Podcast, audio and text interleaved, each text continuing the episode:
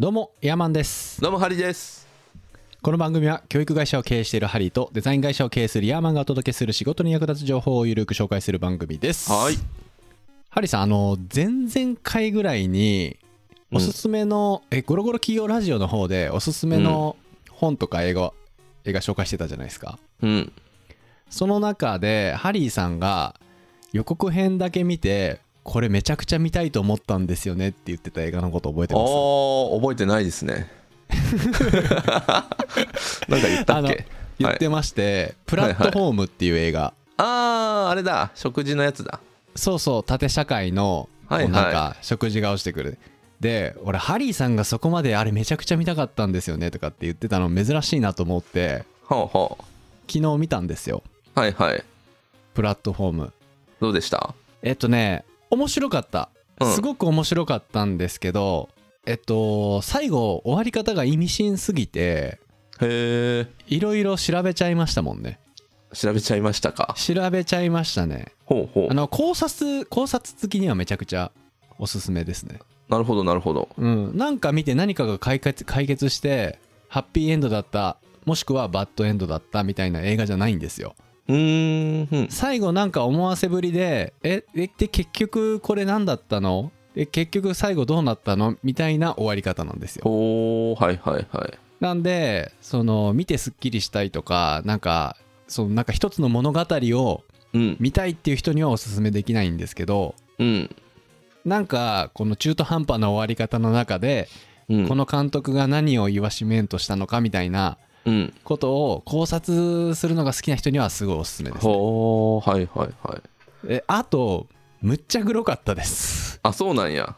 めちゃくちゃグロかった。ほんまに。あそういうえ？系っていうぐらい。しょそういう系です。ああそうなんだ。はい。でまあどういう話かって言いますとちょっとうん。僕もこれ見るまで気づかなかったんですけどスペインの映画なんですよあれ。えスペインなんですね。スペインなんですよ、でネットフリックスの映画なんでそのなんか映画英語の方がこう馴染みやすいんで英語に変えようと思ったら英語の音声がなくってうん。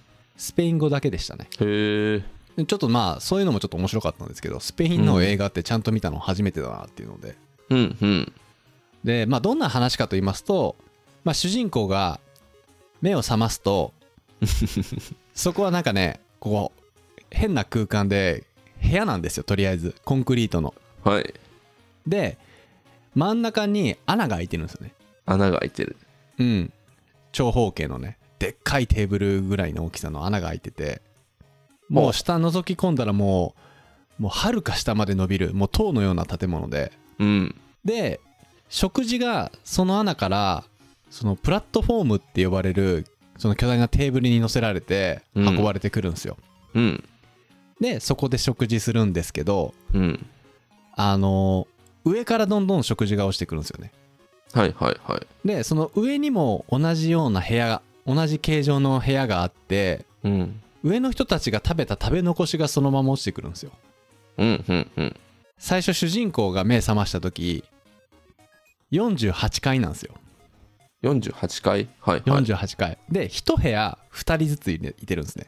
うん1部屋に2人ずついてるんで48階だったらだいたい9 5 6人が食べた後の食べ残しが降りてくるんですよ。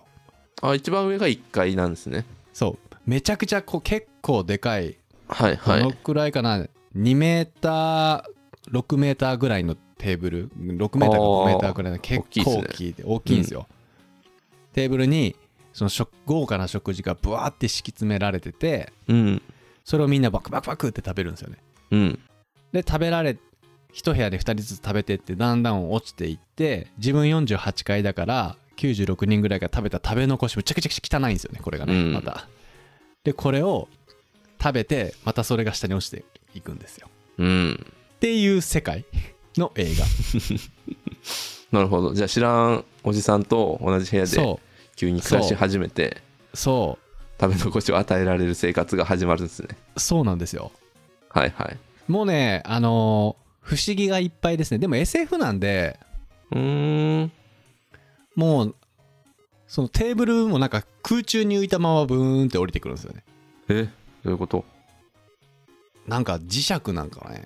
どういういどういう原理でそうなってるんか分かんないんですけどまあ SF なんでねこうテーブルが空中に浮いたまま上からズーンって落ちてくるんですよね。なんか鎖で吊られてるとかそういうのレベルじゃなくって。ああ鎖だったらね上登れそうですもんね。そうそうそう。でその世界ではそのテーブルがこうグイーンガチャンって降りてきてうん。でみんな食事するんですよ。うん。ほんでまた時間が来たらまたそのテーブルテーブルがガチャンウィーンって下にはい落ちていはい。くんですよ、はいで食べ物を例えばリンゴがあってリンゴをポケットの中に入れるじゃないですか。うん。そうするとその部屋の温度がむちゃくちゃ熱くなるかめちゃめちゃ凍えるめちゃくちゃ寒くなるかっていう仕組みで 食べ物はテーブルがその位置にある状態でしか食べれないんですよ。はあなるほど。食べ物をくすねるとその部屋がむちゃくちゃ温度が熱くなるか寒くなるかで死んじゃうと。あ死んじゃうんだ。死んじゃうんですよなんかそういうデスゲーム的な感じなんですかね。いやもうまさになんかキューブっていう映画あったじゃないですか。しああ立方体の部屋に閉じ込められ立方る体の部屋でそうそのなんでどういう理由でとかんなぜ俺がみたいな関係なしに、うん。結構理不尽な条件下にいきなり置かれてそこから脱出するみたいな映画あるじゃはいないですか、はいはいまあ、あれに似た感じ。へえで今日はあのー今この話聞いて見てみたいっていう方はもうここで切っていただきたいんですけどあの全部のストーリーを言います今お今から。あらすじを。ようもよあのーでその上でまあこんな終わり方したんだけど最後どう思うっていう話をねうなるほど。したいと思います。うん。はい完全ネタバレです今から。やろまずね映画始まって目を覚ましたゴレン。これ主人公です男の人。うゴレン？ゴレンです。ゴレン。ゴレンさんです。スペインスペイン映画なんで名前が変なんですよ。ゴレンさん。でゴレンさんもあのー優しい男の人なんですよね。うん。で部屋の真ん中に穴の開いた場所にいますと。そのさっき言った部屋で。はいはいはい。で上下ともに同じような部屋がいくつも連なってて塔のようになっていますと。うん。でその同じ部屋にいた鳥マガシ鳥マガシさ鳥ん。マガシさん どんな名前みたいな。まあスペイン映画なんで、うん。鳥マガシさんっていうねジジイがいてるんですよ。ジジイうん。このジジイがねいいキャラしてるんだけどまた。うん。でこのジジイがこう迎えにねもう何もないコンクリートの部屋でベッド1台ずつとあと水道と鏡があるだけなんですよね。あトイレもないですね。そうトイレどうしてんだろうなって思うんだけど。うん。まあなんどんなんとかしてるんでしょう。ん。うでその鳥マガシがここが48階だって言ってくるんですよね。おおうん。でその鳥マガシによるとその各階層には2人ずつ存在して毎月どこかの階層に振り分けられるんですよ、ああはいはいはい。うん、で下覗き込んだら下の階も見えるし上をこう見上げると上の階も見えるんですね、うん。だけど上下の階層との会話は厳禁なんですよ。へえでここの塔では一番重要なのは食事だと。うんでそうこうしてるうちに階層の中央にこの大量の食事を載せたそのさっき言ったプラットフォームって呼ばれるあのテーブルがグワーンって降りてくるんですよ。うん。でもう豪華な食事なんですけどもうすでに47階層のひ過ぎてきたからもう明らかに食べ残しのようになってるんですよね、うん。でそこで鳥マガシはもうむさぼりつくんですよ。ぐわーって、はいはい。もうもうね日本人の我々からしたら汚ねえと、はいはい。もうむ向こうの人たち手でもうなんちゅうの？もうさ猿の親子みたいな山の猿の親子みたいにブシャブシャブシャブシャって食べるよね、はいはだから日本人ってさやっぱチョップスティックお箸使うじゃないですか。うん。で物を掴んで食べて上品に食べるのがなんか美しいとされてるじゃないですか。うん。で向こうってやっぱフォークとナイフでなんか切ったり刺したりしてなんかぐしゃぐしゃ食べる感じだよね向こうの人たちって。そうなんですか。なんかねはいはい。これ個人的なこの見解が入ってるんですけど。うんまあむしゃぶりついてると。うん。でもうゴレンさんは優しい心の優しいあの男の中年男性なんで、はい。もうその姿を見てもう嫌だと、うん。で何にも手をつけずそのプラットフォームが動き出す前にリンゴ1個だけあったからうん。ポケットの中に入れたんですよ。おおはいはそうするとその48階の階層が加熱し始めていうん。めっちゃくちゃ熱くなるんですよいきなり。暑いと。うん。で汗が滴ってきてだからその鳥マガシのおじいさんがうん。まあ食事を溜め込んだりするのはご法度だと。うん。溜め込めば罰が与えられるって言ってその急いでゴレンはリンゴを投げ捨てるんですよその穴にシュッてほうほうほう。そうするとまた温度が下がっていくと。へえ。でその鳥まその事実を話してる中で鳥マガシとかゴレンがなんでここに来たんだみたいな理由をこう語り合うんですよね、そうですよね。鳥マガシは殺人を起こし殺人犯だったんですよああそのじじいが。ジジイが。はいはい。で俺はあの刑務所かここを選べって言われてここを選んだと。うん。でゴレンはすごいいい人なのになんでかなんでここに来たのかっていうとなんかここで一定期間過ごすと、なんか卒業証書っていうのがもらえるらしいんですよね。でその卒業証書をもらうとそこの描写が詳しくされてなかったんですけど外に出た後裕福な生活ができるとへえいうのがあってここに来たと。うん。であのここは穴穴ってあるじゃないですか。そのまあ穴が開いてるんででっかい長い塔に穴が開いてるんで、うん。穴っていうんですよ。刑務所か穴かどっちか選べって言って穴を選べ穴の方を選んだっていうんですけど、この穴っていうのももう外から見たらうん。そんなひどい場所だっていうのがわからないんですよ。このあ映画の世外から界で。見た感じもあるんですね。あのそこまで詳しくはないんですけどね。はいはいじゃあなんかでタワー塔ビルみたいな？そうそうそう。で刑務所の他にこういう穴っていうのがあってなんかそこで過ごすと卒業証書もらえるらしいぞみたいな。はいはいはい。なるほどね。そういう描写もあったりして。うん。でそのゴレンさんもここのその穴がそんな過酷なところだっていうのを知らなかったっぽいんですよ。誰に聞いたのよ？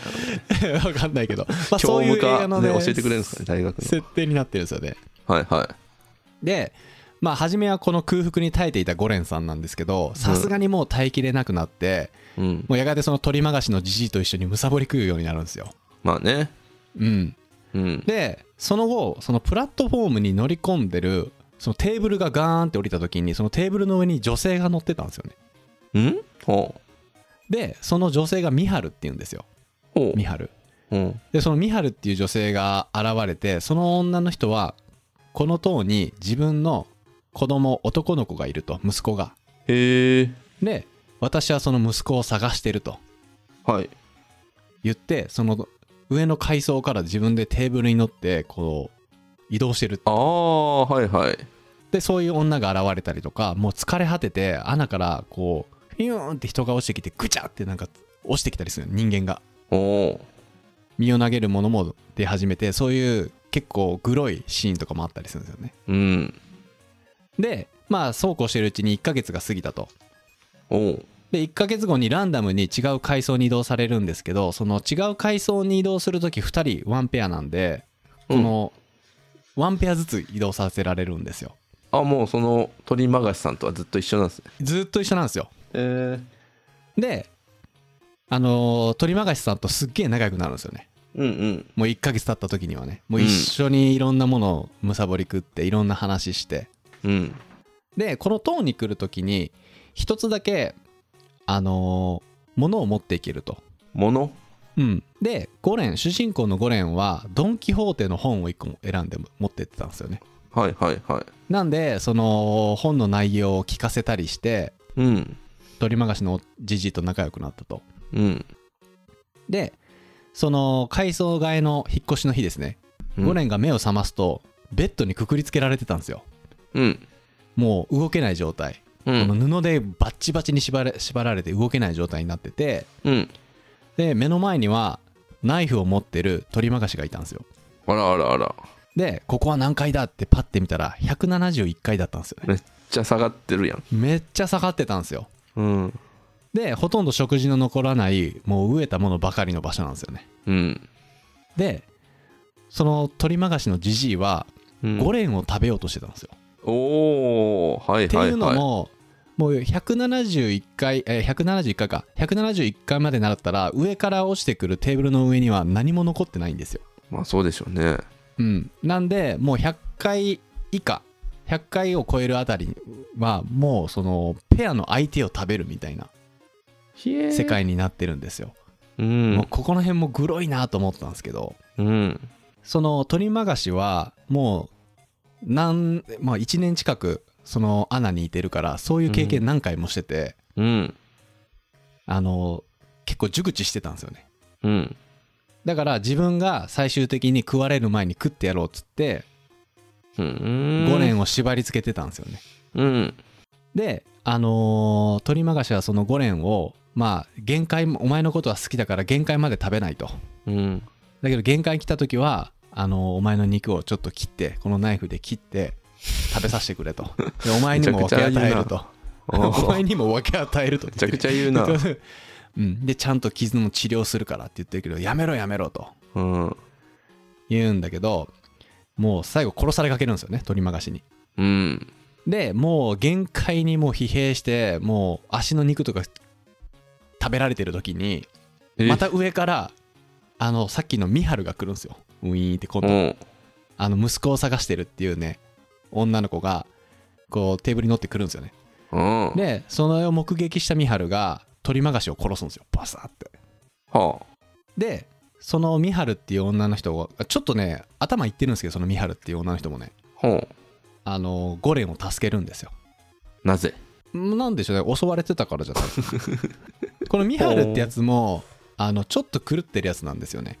うん。でいいっぱい人殺してるんですよ。へやっぱえテーブルにさ女の人がか乗ってきたら囚人ばっかりだから襲われるじゃないですか、はあはあはあ。今日のデザートはとんでもないのが来たぞってみんなそのミハルを襲るんだけどそのミハルが凶暴だからうん。返り討ちにしてみんな殺すんですよね。はい。でそのアナの中ではそのミハルっていう女性有名なんですよ。またあの女が来た。もう関わるなと。危ねえぞあいつはみたいな。うんうんいうような女なんですけどそのミハルが助けてくれたんですよゴレンのことを。うん。でミハルがその鳥マガシのお腹の肉をきじちぎってゴレンに食べさせるんですよ。やばいな。生きるために食えと。そういう感じでね。うん。まあちょっとこの辺がねすごいえぐいんですけど。でまあもうゴレンも死にかけたんだけどミハルが助けてくれてまあその空腹に耐えかねて殺害したその鳥マガシのじじいを食べることでうん上をしのいで171回乗り切るんですよ。はい。でまた1ヶ月が過ぎてうん。次に目覚ますと33階にいるんですよ。はい。で鳥マガシ死んでしまったのでまた新しいペアが来てるんですよね。へえでこの時にイモギリまあ どんな名前って思うんですけどまたイモギリっていう女性がはい。入ってきてるんですよ。でこのイモギリは実は運営側この党の運営側の人間でここの仕組みにも結構詳しかったんですよね。ほうでイモギリに「ここ何階まであるんだ?」って言ったら一応私がそのイモギリって5年を面接した女性だったんですよ。ほうほうほで200階まであると。ううん。で食事に関しては適切に食べれば全ての階層まで行き渡る量を作ってると。おやおやおや。うん。でそのイモギリは他の階層の人間に均等に食べるべきって訴えるんですよ。うんでテーブルがバーってきてももうみんなの分取り分けるよねイモギリは。真面目で。いい子いい女性だから。うん。取り分けて下の人にあの自分の分だけ食べてで次の人に次の人の分を残してと。お皿に乗せてそうして下まで行くとみんなの分必ず足りる分あるからって言うけどもうみんな、もうそんなこと気にしないよね。うん。もうランダムに移動してるから食える時に食ったえみたいな。うん。やつらばっかりなんでうるせえみたいなんで全然そういうなんていうの連帯感みたいなの生まれないよねそのとうん。でもうイモギーはそういうなんかこうなんてひどい場所なのと。運営側でこの塔に送ってきたけどうん。塔の中の実実情がこんな状態になってるなんて知らなかったと。うん。いう現現象になるんですよね。うん。でまあ33回はへ比較的相相方のペアがイモギリなんで平和に過ごすんですけど、まあ、はい。その33回も終わってしまって次行ったのが202回になったんです。ほう。で目覚ました瞬間に202階の塔でイモギリが首をつってし死んでたんですよ。ほうほイモギリはここの塔200階までだと聞かされてたのにううん202階の段階で下を覗き込むとまだまだ続いてるんですよね下に。ほう。だから騙されてたとイモギリは。はあはあはあ。もっと違うものだと思ってたん騙されてたんだっていうことに気づいてなんかその連帯感とか生み出そうと頑張ってたけどもう絶望してここ無理だってなって自殺しちゃったよね。うん。でまた ゴレンは上に苦しむことになるんですよ。202階って食事がないからね。うん。でその持ってきたドン・キホーテの本とかを食べようとするんですけどは結局それでも上がしのげずあうん。こう芋切りを食べてしのぐんですよ。あらあらあ202ら階でえぐくない？この話。なんでそんな話になっちゃったんですかね。人食してるんですよね。で次の月が来てまた階層が変わりましたと。はい。で今度は6回やったんですよ。6回。うん。うん。で死んでしまったイモギリの代わりに今度はバハラットっていう黒人のうん。男性うん。とペアになったんですよね。うん。でバハラットはその自分の道具1個持ってきていいって言った時にロープを持ってきててうんでもう上に上がりたいと。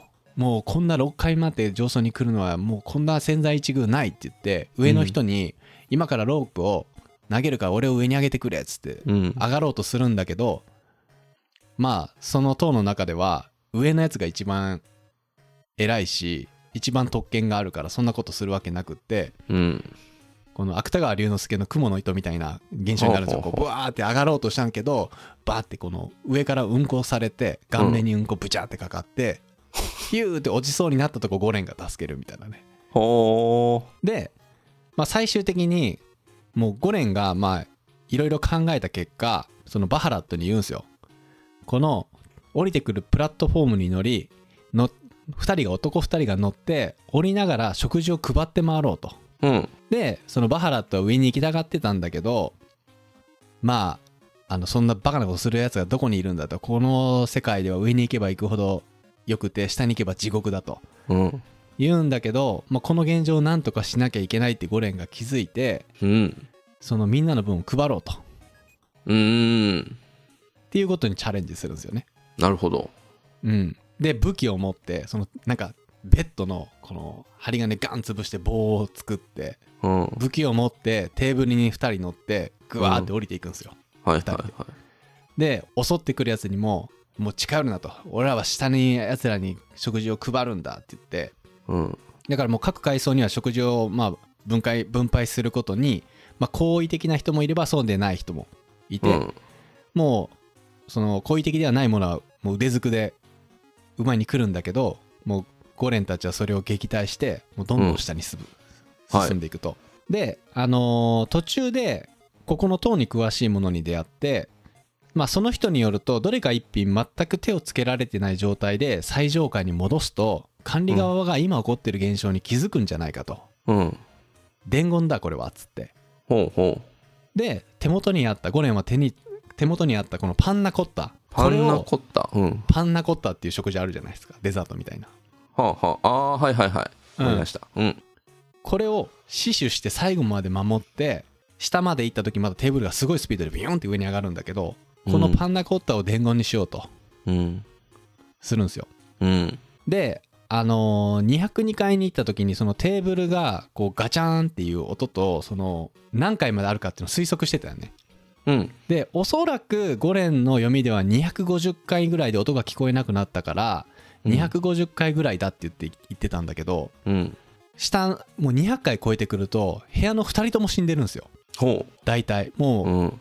争い合って死んでるか上で死んでるかみたいなんで。でその2人とも死んでる回はスルーされるんですよね。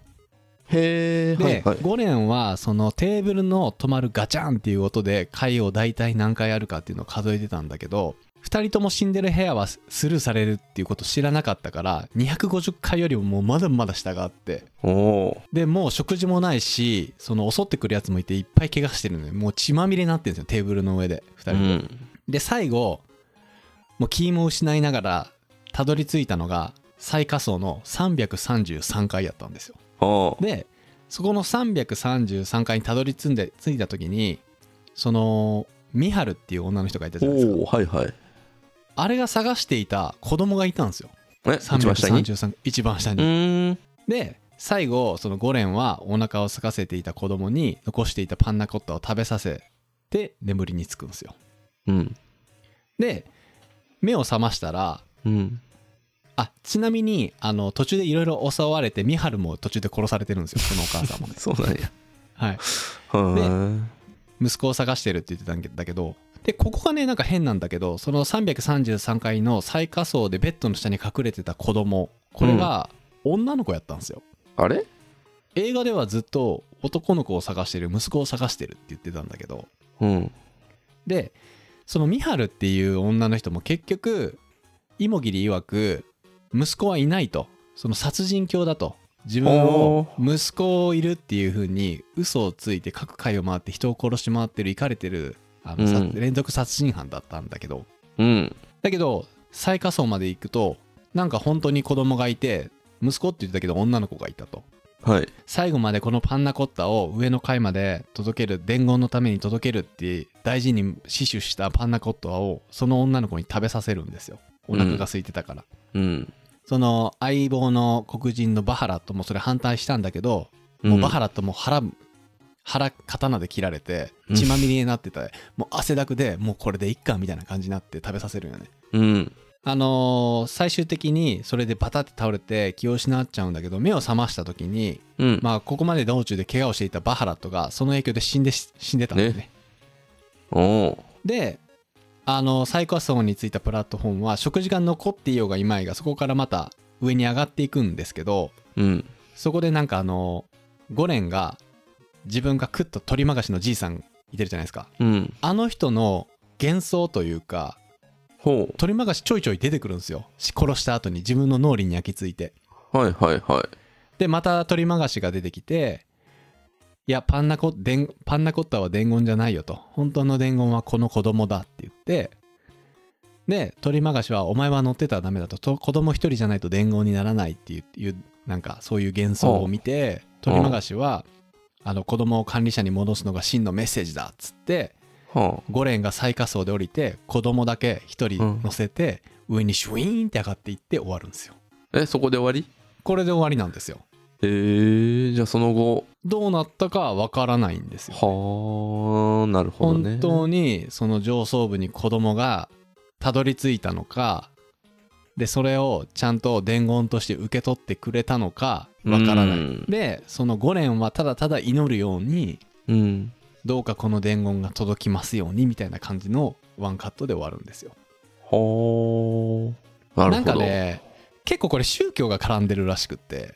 ほなんかね宗教の話でなんか聖書の中に私の肉を食べなさいそして私の血を飲みなさいそうすればなんかあなたは永遠の命があるみたいなうはあはあはあ一はあ言があったりその最下層の333って2人合わせると666になるから、なんかこれが悪魔の数字だとか。なんかねいろんな宗教的考察があったりするんですよね。なるほどね。うん、でこの辺見たんだけどこ考察とか解説をね、うん。なんかようわからんと。うん。なんか不思議なことが多い映画でした。ものすごくうんうんうん。はい。あれですね最初に思ってた格差社会ではなかったんですね。いやでもねなんかこの資本主義を風刺してんじゃないかみたいな考察もあるんですよ。格差社会でね。ううん。権力の強い人たちによってコントロールされてるみたいなね。だけどあの塔自体1ヶ月に1回ランダムにこう変わるしなんかそんな感じでもないし。うんでそれぞれ各キャラが一つだけ持ってきてる道具ここにもなんか結構意味があったらしくってゴレンはドン・キホーテの本だったし鳥まがしは包丁だし、イモギリは犬を持ってきたんですよね、犬？犬持ってきてたんですよ。で犬もまだ食べられちゃうんだけど最終的にミハルに。あでバハラトはロープだしそのミハルはウクレレを持ってきてたしみたいなんで。あへえなんかね謎の多い映画でなんですよこれ。はいはいはいはいででもただねこの見始めてから70%ぐらいまでめちゃくちゃもう目が離せないぐらい面白いよね。もうドキドキして、黒いしえぐいしうん。最後どうなんのみたいな感じで、うん。最後の30%ぐらいでえみたいな。えここういうし終わり方みたいな。で結構このプラットフォームの映画考察とか解説とかうん。いうのを見終わってから見てるとあの監督うん。インタビューうんがあって、まあ、そこによると最後子供がいたのは幻想だと、幻想？うん、本当はもっと上の段階で死んでてはい。なんかね極限状態になって取りまがし自分の殺したじいさんとかイモギリとかいっぱい出てくるんですよ。幻,、うん。その幻聴が聞こえるようになったりとかなんかいろんなもの見えたりするようになって。うん。で何が現実で何がそういう夢なのか分からなくなるシーンがあるんですけど、うんうんその監督曰く最下層で子供と出会ったのはその幻想だったと。その証拠に美春の子供だと思っては美春の子供は息子だって言ってたのに女になってるみたいなのがなんかあるらしい。うーん。うん。で最後祈って終わるシーンもなんかそういう宗教と重ねてて何かを風刺してるみたいなね。ほー。ははいい。はいはいはい。でこれあのいろんな捉え方があっていろんな考察読んだんですけどうん僕の中でしっくりくるのはあの、なかったです。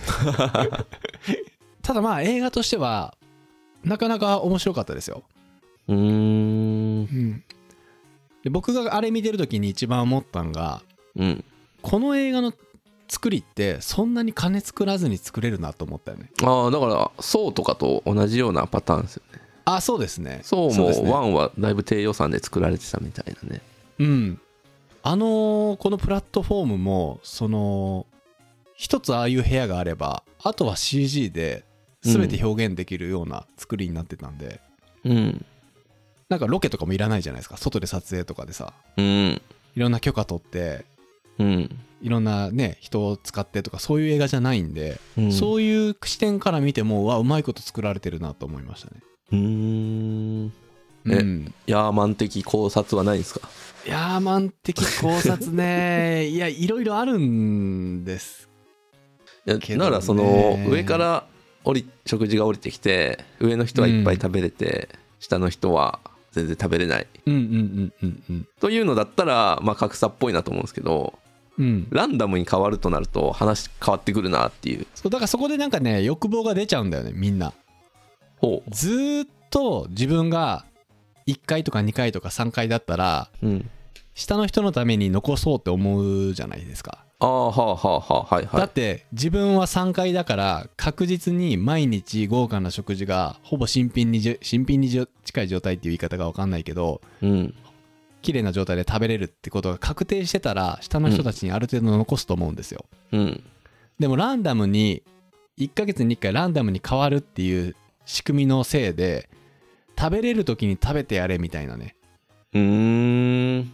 もうスペイン人の食べ方汚い。これスペイン人で一括りすると なんかクレーム来そうですけど。きますよ。すっごい汚かったですよね。そのテーブルのその穴に向かってしょんべんしたりするんよね。と取り回しがね。おいやめろよと。食い物にそんなことするとバチ当たるぞと。うん。そうそういうふうにねはい思いながら見てたんですけど、うんまあでもグロかったですね、へえうん、その辺は覚悟して見た方がいいかもしれない。だからあれですよもう人を食う映画ってさうん。もうあれ以来ですよ。パイ。あれはだって直接的には食べてないですからね。まあまあまあ。直接的にはね比喩だったけど、うん。もう普通にナイフで 人間の体切って血まみれのままえそんなこ口の中入れるっていう。いやはい僕なんかそういうの苦手なんですよねあーグロかったね。だから何の予備知識も入れないまま見るとただグロい過激な映画ってなっちゃうんですけど うん。なんかその宗教的考察とかその資本主義のとかそのなんか仕組み、なんかそういうのが結構散りばめられててちょっと意味深なシーンとかもいろいろあるんですよ。そこまでなんか細かく考察しきれてないんですけどいやでもさっきの小山さんが言ってたずっと1回だったら下の人にあげようという気も出てくるみたいな。うんうんうんうんうん。でランダムになるともう殺し合いが起きると。なったら権力は固定化した方が良いっていう。まあねそういうふうに 受け取れなくもないっすけどね。まあでもなんか主人公もこう長くあの塔に長く住めば住めば住んでる人ほど順応してるんですよ例えばもうあんなミハルが押してきてもあの女には関わるなとか食える時に食えとかその下に行ったら相方を食うことになるからその相手を食う準備をするとかうん。順応していくんですけど結構主人公はそれ自体を変えるためにテーブルに乗って相方と一緒にその行動するみたいな、うーん。そういう描写はありましたよね。うんうんうんうん。で1年過ごせば出れるんですよ。1年耐えればね。へえでその卒業証書みたいなのもらえるから。はあ。耐えれば終わるんだけど主人公はなんかそこで行動してるっていうのがまあ一つなんかメッセージもあんのかなとか思ったり、なるほどなるほど。うん、うん。もうし不思議な点で言えば、まあ、SF なんで仕方ないんですけどあのいっぱいありますよ。ほなんで食事の乗ったテーブルが目の前にある時しか食べた食べれないんだと。うほ後で食べようとさ食べ物取っておいてもさ部屋の温度が焼け死ぬまで上昇するか投資するまで下がるかのどちらかになるじゃないですか。うはいはい。なんかそのコンクリートの部屋なんで監視されてるようなカメラもないしなんでっていうのもあるし。あ部屋にその冷暖房装置がないのにどうやって温度下げてんのとか。その人が焼かれたり凍えるぐらいの温度調整できんのに上と下筒抜けになってんのにその上上下の人たちの 部屋の温度は大丈夫なのかとかさ。はいはいはい1ヶ月経ったら眠らされてその階層移動されるんですけど一晩でどうやって人を階層移動させてるのかもよくわからないし扉とかもないし、でなぜか1ヶ月後は部屋めっちゃ綺麗に掃除されてるよね。うーん。でその食事の乗ったテーブルどうやって動かしてるのかとかもね考えちゃうね俺は。いやもう神でしょそう神なんですよ。神はそんなね3次元の空間にとらわれないですから確かに。もう動させると神がかった力がね働いてるのはね確かですね。か神がやっぱ人間を試してるんじゃないですか。そうだね。でこの塔の中で半年だったかな？半年か1年か過ごすとその認定証がもらえるって主人公が言ってるんだけど その認定証が何なのかっていう説明が全くないからそこも謎なんですよ。うーん。だからねまあそういうふうに細かく見ていったらここの設定どうなってんのみたいなのがないんで、まあ、そこんとこ置いてもうシンプルに SF として見ることをおすすめしますね。なるほど。で最初はね優しいゴレンなんだけどもう最後らへんなんかもう目の下に雲でクマできてうん。でまあちゃんとお風呂も入ってないんでもうかなり不潔な状態でうん。武将品もボロボロボロボロになってねうん。最後こう疲れ切っていくんですけどうんまあそういうのが見れます。別に見たくない。よ、そういうことが見れますと、うん。っていうことでね。はい。まああの今の話ちょっと全部喋っちゃったんですけど喋った上でも見てもらっても面白いし最後のあのメッセージ性をどう捉えるかっていうのはぜひ見ていただきたいですね。うんうんうんうん。うん。えっとネットフリックス映画のプラットフォームです。はい。はい。あのかなりグロいんで、うん。あのそういうのにあの免疫持ってない方はあの見るのを控えてもらってはい。いける人はねぜひぜひ見ていただいてはい。ちょっと覚悟してから見てもらった方がいいと思います。わかりました。ってことで、えー今回の感想をメールまた Apple Podcast のレビューでお待ちしています。2人でコメント欄を全て読んでいますので今後の番組をより良くするためにあなたの感想をお待ちしています。本日も最後まで聞いていただきありがとうございます。それではまた来週お会いしましょう。さよなら。ら兄弟番組のゴロゴロ企業ラジオではハリーが企業やスタートアップに役立つ情報をゆるーく紹介しています。概要欄にリンクを貼っていますのでこちらもよろしくお願いします。